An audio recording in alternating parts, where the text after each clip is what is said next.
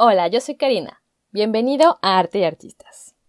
¿Cómo estás hoy? Espero que increíble y con muy muy buena salud. Hoy vamos a continuar con... Sí, estás adivinando. Más cubismo. Es infinito. Creí haber dado por terminado este tema, sin embargo, creo que es muy importante lo que vamos a ver hoy, que son las clasificaciones o la clasificación del cubismo. Y de este modo ahora sí vamos a entender súper bien, o al menos eso intentaremos, todas las pinturas que veamos hechas con este movimiento. Ok, debemos de saber que también existen varias formas de clasificar o de dividir el cubismo. La más conocida es la que propuso Juan Gris que lo divide en dos fases, que son cubismo analítico y cubismo sintético. Entonces hoy vamos a ver este tipo de clasificación, la que propuso Juan Gris. El primer tipo de cubismo es el analítico, que va en un periodo alrededor de 1910 a 1914. ¿Por qué hasta 1914? Bueno, hay dos razones, pero la principal es que estalló la Primera Guerra Mundial.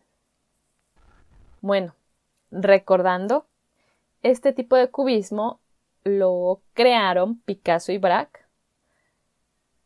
mostrando al modelo pintado desde diferentes puntos de vista, deconstruyendo la figura en varios fragmentos para volverla a construir.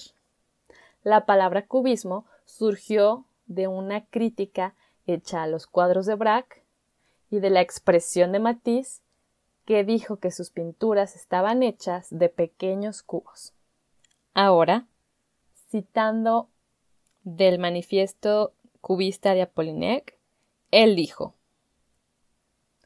El cubismo se diferencia de la antigua pintura, porque no es arte de imitación, sino de pensamiento, que tiende a elevarse hasta la creación. ¿Qué quiere decir esto? Desde mi punto de vista es que no copias tal cual el objeto de la realidad, sino que lo crea a través de los fragmentos que va viendo y así se forma una nueva composición y una nueva figura. Bueno, para que quede más claro, vamos a ver 10 características de este tipo de cubismo, que son 1. Se basa en la realidad, en objetos y modelos reales, y se puede reconstruir mentalmente como en un rompecabezas. 2. Representa el modelo desde una forma más científica, por observación y reinterpretación de lo que se ve, de un modo diferente, con líneas y formas geométricas. 3. Ve el objeto desde diferentes puntos de vista para descomponerlo en fragmentos y no representarlo miméticamente. 4. Usa una paleta de colores tierra, generalmente verdes, azules, ocres y grises, para focalizarse más en la figura deconstruida, en la línea, la forma y los fragmentos. 5. Descompone la figura con líneas y formas angulares, donde los fragmentos y el fondo tienen la misma importancia por lo que se pierde la perspectiva. 6. Sus temas son el retrato, el bodegón y el paisaje. 7. El acomodo de los fragmentos generalmente es vertical y horizontal. Y 8. Las luces y las sombras se mueven junto con el fragmento representado. 9. La estructura es centralizada. El modelo está casi siempre en el centro, descomponiéndose de este modo. y X. Al final de este periodo, las pinturas se hacen cada vez más y más fragmentadas, que la obra llega a un punto casi abstracto, lo que hace difícil de comprender las obras. Entonces, en este punto de que las obras llegan a volverse casi abstractas, muy obscuras por, la falta de color, eh, llegan a unirse nuevos pintores, entre ellos llega Juan Gris, quien contribuyó muchísimo para la evolución del cubismo, que es el cubismo sintético. Juan Gris, quien llegó a vivir en 1906 también a Montmartre en el Bateau-le-Bois, donde vivía Picasso, al igual que George Braque, entró en este círculo de pintores con gran interés, y al ver que el cubismo no tenía tanto color y se complicaba un poco su comprensión por ser tan fragmentado, ayudó a evolucionar el cubismo a su etapa sintética, simplificando los fragmentos y haciéndolos de un tamaño más grande, agregando color. Y George Braque agregó el collage, que también utilizó Juan Gris y Picasso. Los tres iban a la par utilizando los mismos métodos a partir de 1912. Es cuando se, se parte como un periodo inicial para este tipo de cubismo. Juan Gris también aportó algunos cambios en la composición y acomodo de los fragmentos de lo que se va a representar. Y Braque, como dijimos, agregó el uso de nuevos materiales eh, en la obra con el collage y se usaron cosas como recortes, letras, palabras, etiquetas e incluso objetos de la vida cotidiana. Juan Gris utilizó incluso un pedazo de espejo en una de sus obras y Picasso un pedazo de respaldo de una silla. Algunas de las características del cubismo sintético son 1. Recuperó el color, cambiando la paleta de color tierra a una de colores más vivos. 2.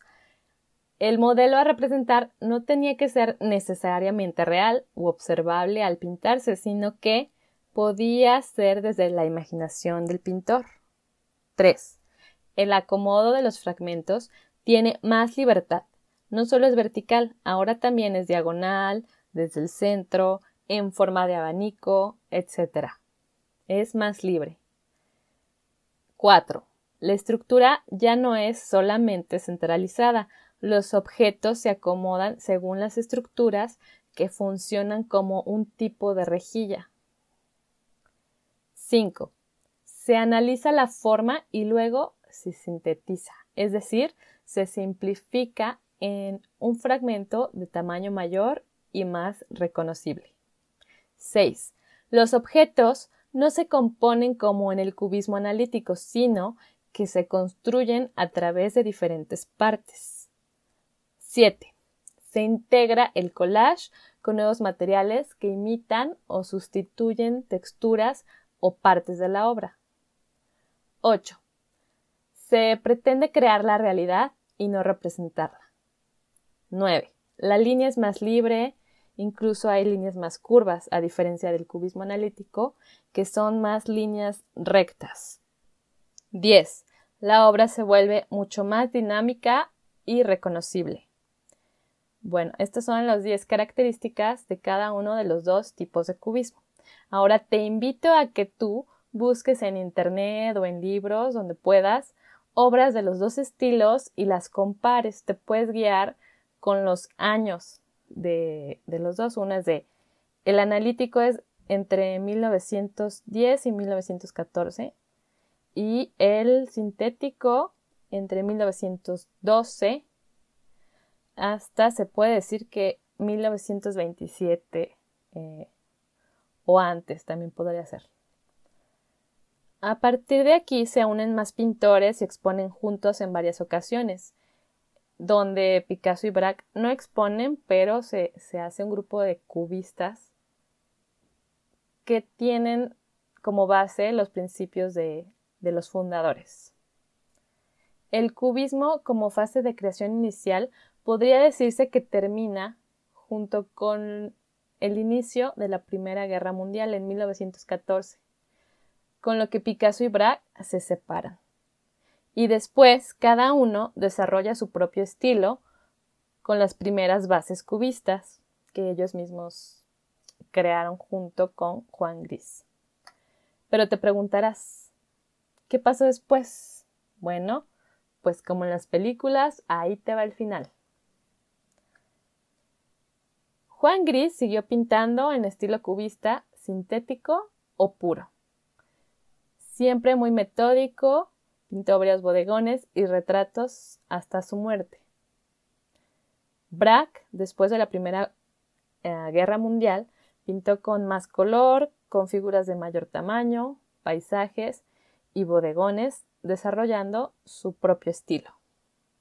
Picasso, el cubista más conocido de todo el mundo, creó también su propio estilo, se hizo más colorido, más curvilíneo, más reconocible y agregó sentimientos en su obra, como la tragedia, como se representa en la obra del Guernica de 1937, que es una obra enorme de más de 7 metros de largo que representa el sufrimiento, la desesperación de la gente en la ciudad de Guernica tras ser bombardeada en la guerra española.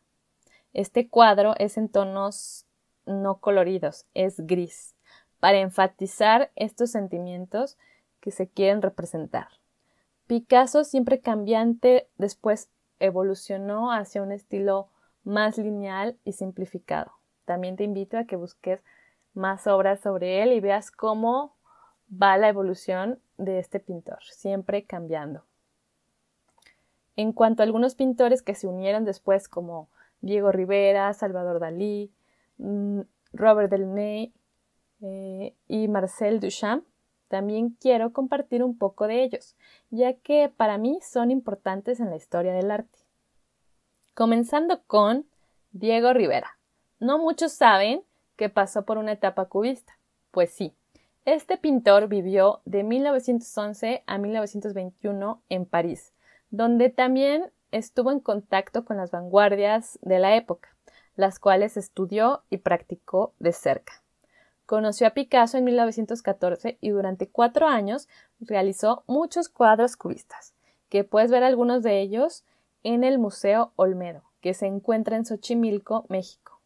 Es un museo impresionante porque era una ex hacienda enorme de Dolores Olmedo, que le encantaba el arte y al morir convirtió su casa en museo y aquí hay obras de Diego Rivera, Frida Kahlo, Angelina Beloff y varias obras y piezas de la cultura mexicana. Y además tiene unos jardines hermosos, llenos de pavos reales, perros cholescuincles. Es muy surreal. Bueno, en este museo podrás ver muchas obras de las etapas del desarrollo de Diego Rivera antes y después de que fuera el gran muralista mexicano. Pasando a otro pintor, muy importante también, Salvador Dalí. También hizo obras cubistas alrededor de los años de 1925 y las expuso. Conoció también a Picasso en su estudio, el cual le mostró sus pinturas que lo dejaron muy impresionado. Pero Dalí, después de ser cubista, donde pudo tener influencias de este movimiento en aspectos como el tratamiento de las figuras y donde en el cubismo sintético ya no son las imágenes desde un modelo real, sino que también puede ser imaginario, estos conceptos son parte de la evolución de Dalí, que es considerado por ser uno de los fundadores de otro movimiento pictórico muy famoso, que es el surrealismo, que está basado en los sueños. Otro pintor, que es Robert Delaunay o Delany, pasó por el postimpresionismo, el cubismo, hasta llegar a la abstracción. El cubismo influyó en este artista en la descomposición de las formas, pero a él le encantaba el color, así que evolucionó a una obra mucho más colorida y con formas más geométricas de modelos reales e imaginarios. Él fue uno de los primeros artistas abstractos. Y en cuanto a Marcel Duchamp, también realizó obras cubistas y recibió su influencia, que pudo ser desde el collage, donde primero el cubismo cuestionó la perspectiva y la forma, después el color y al final los materiales. Todos estos cuestionamientos dieron lugar a que cualquier material se pudiera utilizar al hacer arte, lo que condujo a Duchamp a una nueva vanguardia. Además, utilizó los materiales de forma diferente, no integrándolos a la obra como en el collage, sino utilizando un objeto cualquiera como una obra de arte.